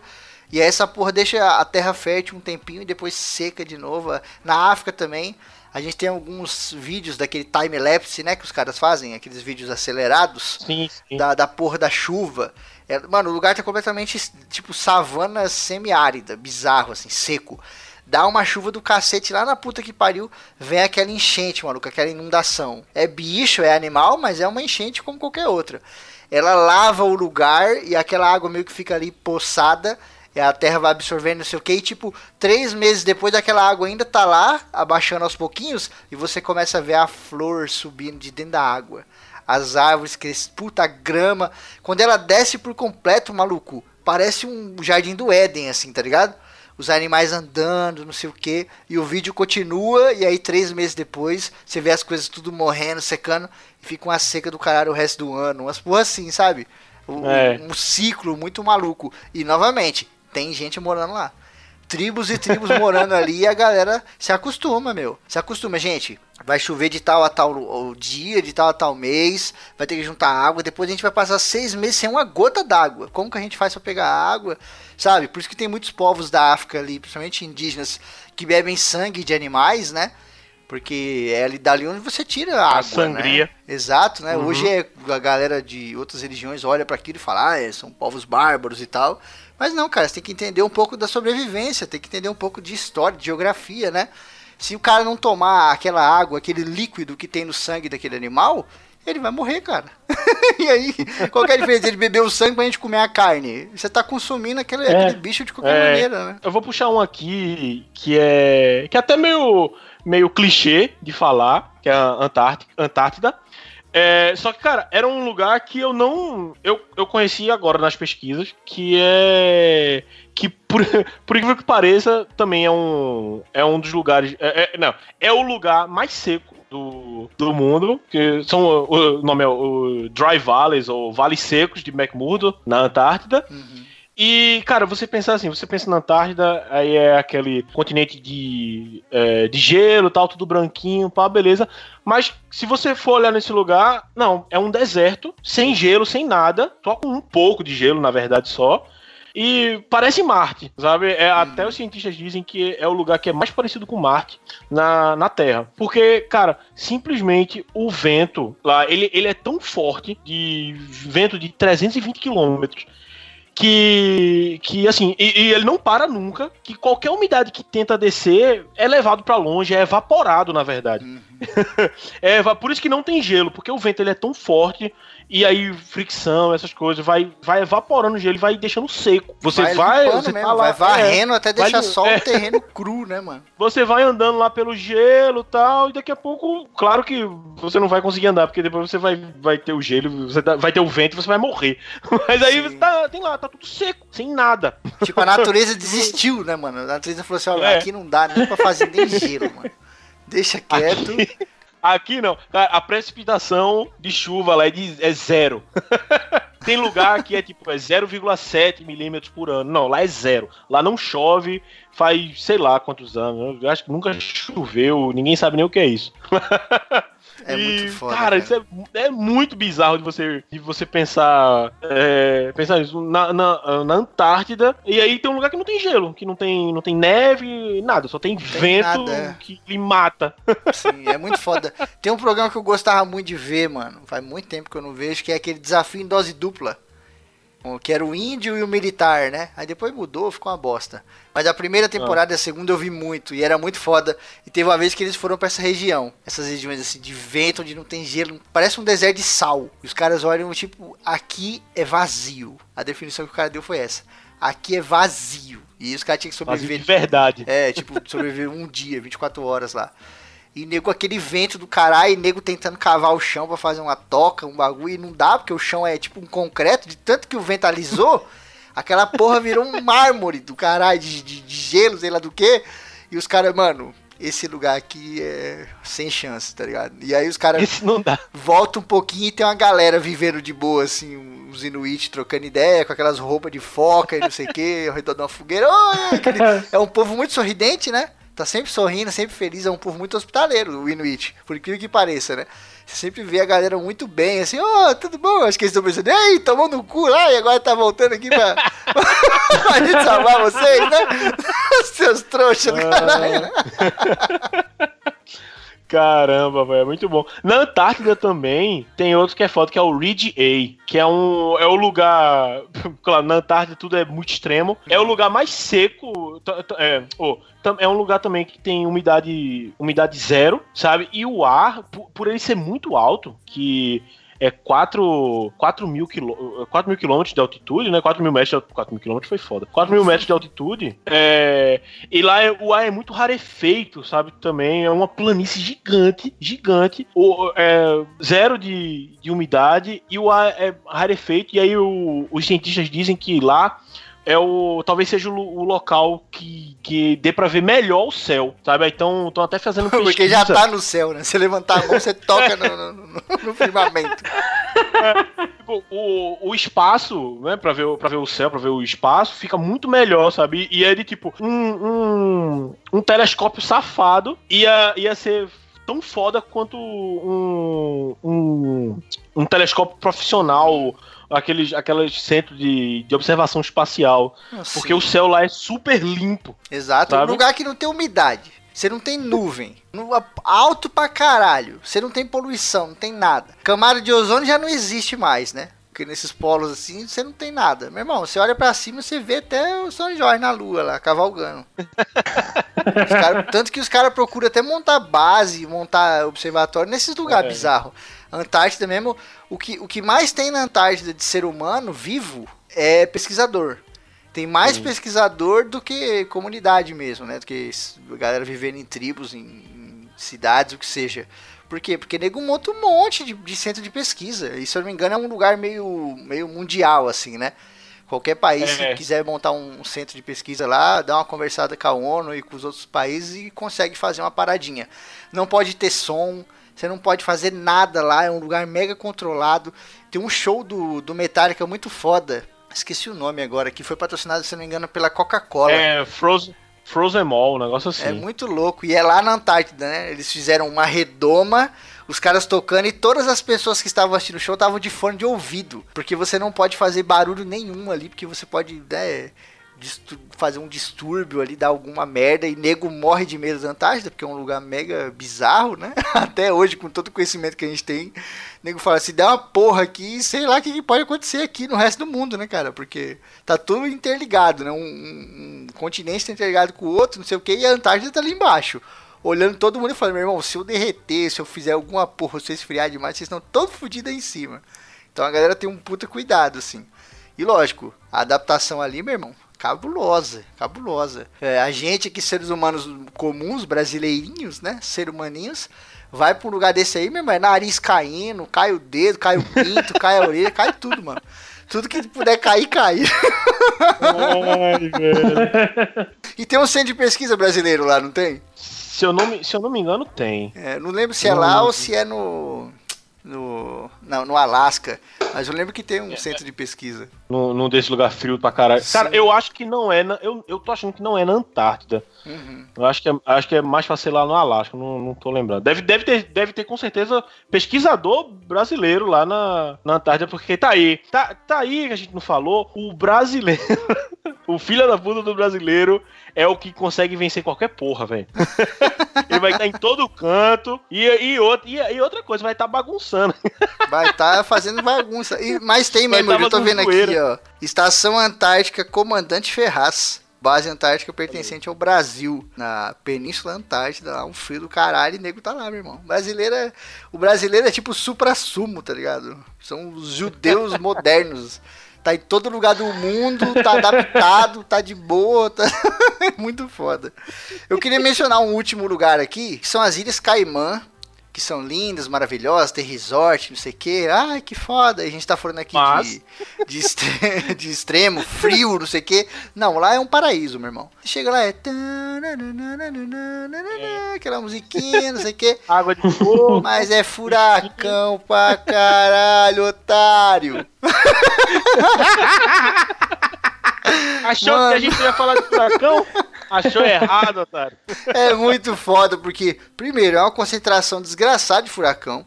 Quando a gente fala concentração, é porque imagina uma mesa de bilhar que tá com a caída, uma descaída.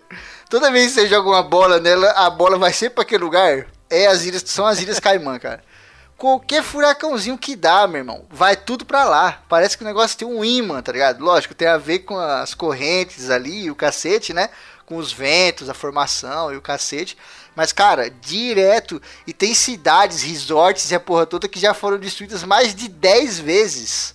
Tem noção? O cara tem um resort Cara. e ele já tem um seguro pra isso. Ele já tem um seguro milionário. Tipo, mano, quando o resort for destruído, a gente tem um mês pra reconstruir e não sei o que e tal. O cara já conta com aquela porra. Mano, vê só. Ao menos um furacão a cada 2.1 anos. Mano, imagina, você constrói um, um, um, um resort, uma parada, e você, e você já tá contando que logo logo vai ser destruído por causa de um furacão.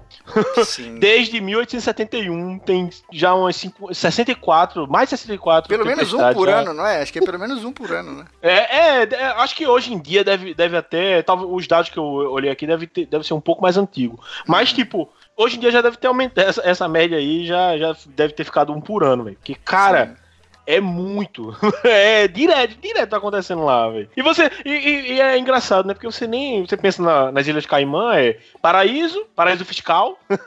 Sabe que todos os ma- mafiosos e. Aquela aguinha bonita. É, Aquelas árvores de coqueiro, não sei o quê. Aham. E aí, caralho, destruindo É, tudo. tanto que os caras nem divulgam muito destruição, essas coisas, e nem gostam muito porque prejudica Sim. um pouco, né, o, o turismo e não sei o quê. Nesse último furacão que teve mesmo aí, a galera lá da região tava falando pros jornais, não, não, não divulga não, não fala que, que morreu meio mundo não, senão vai dar uma prejudicada e não sei o quê. E nego, porra, como assim, cara? Tá morrendo gente. Os caras, os caras não, mas não vai ficar vivo. Tem que- Mano, aquele é o lugar mais provável pra ter uma porra de um Sharknado. Porque tem tubarão e tem furacão. Então, o lugar que eu escolhi aqui é a Cabana Solvan, na Suíça. Suíça é um lugar lindo, maravilhoso, né? Tem chocolate quente, tem mulheres bonitas, Tem Alpes. Alpes suíços, suíços, é, gente rica, loira, gostosa, não sei o quê. Só que tem um lugar lá na puta que pariu, que eu não sei por que alguém decidiu fazer a porra de uma cabana a 4 mil metros de altitude. Meu Deus. E aí, o que acontece? Puta que. É tipo, é lá no pico Matterhorn, né? Nos Alpes. E tipo, alguém decidiu fazer. Tem uma cabana que chama Soul Fun Hut, né? Que tem 10 camas e tem um rádio. Olha só, tem 10 camas e é um rádio. Um rádio pra pedir socorro quando der merda. É, É, é uma pousada, E é, é um, é um- é um hostel, praticamente. é um hostel, exato. É um albergue aí. Então, se você que faz alp- alpinista, que tá aí de bobeira na Suíça, e espera que você leve o celular pra ouvir nosso podcast também, porque, né? Você tá passando, ó, se você passar por esse lugar, vai ter uma cabaninha no meio do nada. É, assim, a paisagem é maravilhosa. Tem várias montanhas, você pode olhar e tal. A altura é grande pra caralho, mas se você voa, não é problema algum. Aí você vai lá pra lá. Se você for, tá de boa. É, Aí você vai lá, cara, é, é maravilhoso. Só que lá eles não recomendam ir toda hora, é só ligar emergência. Sabe por quê? Porque é longe, é longe, é alto pra cacete, e é uma cabana que é de madeira. Então lá, nos Alpes Suíços, tem vento pra caramba. Agora imagina você em um lugar, uma cabana que tá a 4 mil metros com vento pra caramba. A chance de você morrer junto na cabana é grande. Esse Mas Vento, você pode onde chuva, o cara, aquele vento que assobia. Mano, deve eu não consigo nem imaginar. É, ah, se os malucos lá no, Não, no Chuan é- Kong, é- lá, os monges, já fica na merda lá, mano. Imagina esses filhos da puta aí. É, não, ó, essa questão, pronto, o vento, o vento ensurdecedor. Na, quando eu falei antes do lugar da, da Índia lá, que, que chove pra caralho, é, as casas dele tem reforço, tem, tem isolamento acústico, porque o barulho da chuva caindo no teto é tão ensurdecedor que tipo, eles iam enlouquecer. E aí eles colocam uma proteção pro som da chuva. Vamos fingir Então- que tá de boa, né, cara? É. Vamos fingir que o mundo não tá acabando lá fora, vamos ficar de boa. Não, e, e eu vi também. Eu vi também. Aí o, o cara que. O pesquisa. O, o cara entrevistou lá, né? As coisas. Disse, e, e aí? Perguntou pra um cara assim: Como é que vocês veem a chuva? Aí o cara só falou o seguinte: Rapaz, a gente tem que trabalhar tanto aqui que eu prefiro nem pensar nisso, sabe? Eu tenho que trabalhar de qualquer jeito. E aí eu nem penso na chuva. Eu só vou, acordo de manhã e vou trabalhar. Abro meu guarda-chuva e peço pra não ser foda, levado. Você é louco. São lugares mega extremos, assim. E você fala, mano, como é que. Tipo, até lugares antigos, Pompeia mesmo. O cara tava lá vendo aquele aquela porra daquele vulcão quebrando no meio todo dia, cuspindo um pouquinho de fogo, e o cara, ó. Você é louco, será que vai chover amanhã? Não sei, tipo, caralho, velho, ser humano é muito foda. Não é, cara. não. O pessoal tá, tava batendo uma que acharam a porra de um corpo petrificado que eles estavam com a mão no pênis. Você já falou isso aqui. Aí acharam um, toda a população sempre. tava batendo punheta na hora, né? Não, achou um, todo mundo lá era a cidade da punheta. Apesar que eles eram Era, era Distrito de- da de Roma, sei lá, então é- não era muito difícil não, né? Cara, eu vou puxar um aqui, é, diferente, todo mundo falou que foi muito mais de mãe natureza, eu vou puxar um aqui que virou inóspito por causa do homem. É, eu com certeza não vou falar o nome certo, mas é, é, a, é a Ilha Laboratório, é a ilha de Vosroden, é, Vosrodzedenaye, um negócio assim. Onde, onde que é? cara, é, é é- é no. É no Uzbequistão, ela fica por lá, mas. É no Mar de Aral? Isso, no Mar de Aral, Nossa, Ilha do Laboratório. Você é. vai, você vai achar. Cara, lá foi o. Primeiro, União Soviética. Era quando a União Soviética comandava tudo por ali, né? naque- naquela época, Guerra Fria, Uhum. pau, não sei o quê. É, tinha- teve um projeto lá que tava, tava sendo feito, que era o Aralski, Aralski 7. E é o seguinte, qual é o problema desse lugar? Ele simplesmente é contaminado por, por todo tipo de arma, de arma química e doença que seria usado como arma química, arma biológica, sabe? É negócio de tipo, tem é, varíola, antrax, sabe? Você andar por ali, você tem risco de, de ser contaminado por essas besteirinhas aí que era pensado em, em arma química para destruir exército e, e essas coisas. Cara, diga aí.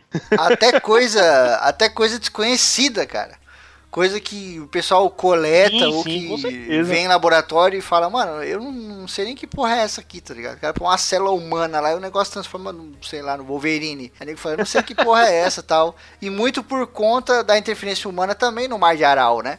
que o Mar de Aral tinha um monte de comunidade em volta, ele secou por conta do, dos canais, né? A galera foi abrindo canal para tudo que é lado. Se você digitar no Google Mar de Aral seca e colocar no Google Imagens, você vai ver algumas fotos satélite pegando ele desde a década de 90 até hoje em dia. Você vê que ele secou tipo bizarramente obra do ser humano. E no tempo dessas experiências, esses bagulho, o que, que a galera fazia muito? Pegava muito esses, essas coisas biológicas que eram os restos das experiências, dos estudos e o cacete, colocava dentro de barril ou qualquer coisa assim, lacrava e jogava no mar. Jogava no fundo do mar. Só quando a porra do mar secou e aqueles galões ficavam expostos ao sol, aquela porra toda, o negócio foi enferrujando, meu irmão. E o que tinha ali dentro passou pro ar, soltou na terra e foi para tudo que é canto. E, tanto que se você for em alguns lugares lá, não recomendo que você vá, recomendo que você olhe na internet, você vai ver que tem um monte de barco tipo, um monte de barco, como se tivesse um trânsito de carro, só que é um trânsito de barcos. E você fala, caralho, como esses barcos chegou no meio do deserto? Por é que, disso, mano, né? secou. Secou é. fodamente, violentamente, assim.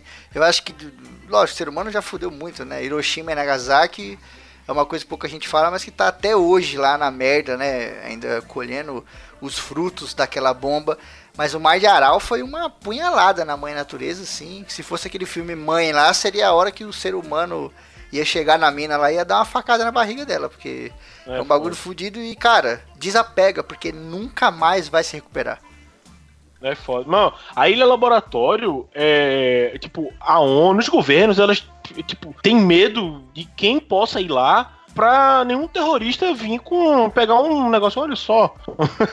o fim da humanidade está aqui, desse vidro, sabe? De tão perigoso que é, de tão perigoso que ficou esse esse local. Só que os terroristas, sabendo disso, devem ter a mesma conversa, o contrário, né? Tipo, mano, a gente não pode ir lá nem fudendo. Porque se for lá, meu irmão, vai dar uma merda. E vai chegar nego aqui, Wolverine, Sub-Zero, Hulk, sei lá o que diabo. Imagina o, o Zambi lá de gelo, cara. Você é louco. Caraca, os X-Men dos terroristas. Caralho, velho. Terrorista bizarro, imagina que foda. Eu quero HQ disso. Raul, providencie, por favor. por favor. Agora, agora.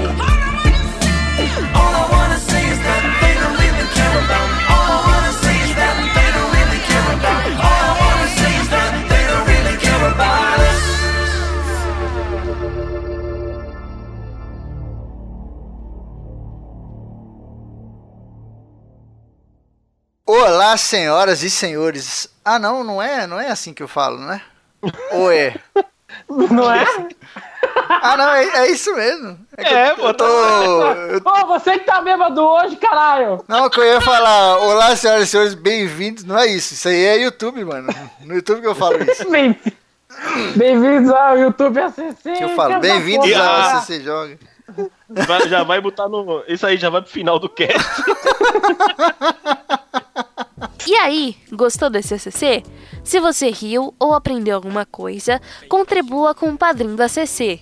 Você ajuda a manter o programa no ar com regularidade e qualidade. Tchau e até o próximo programa.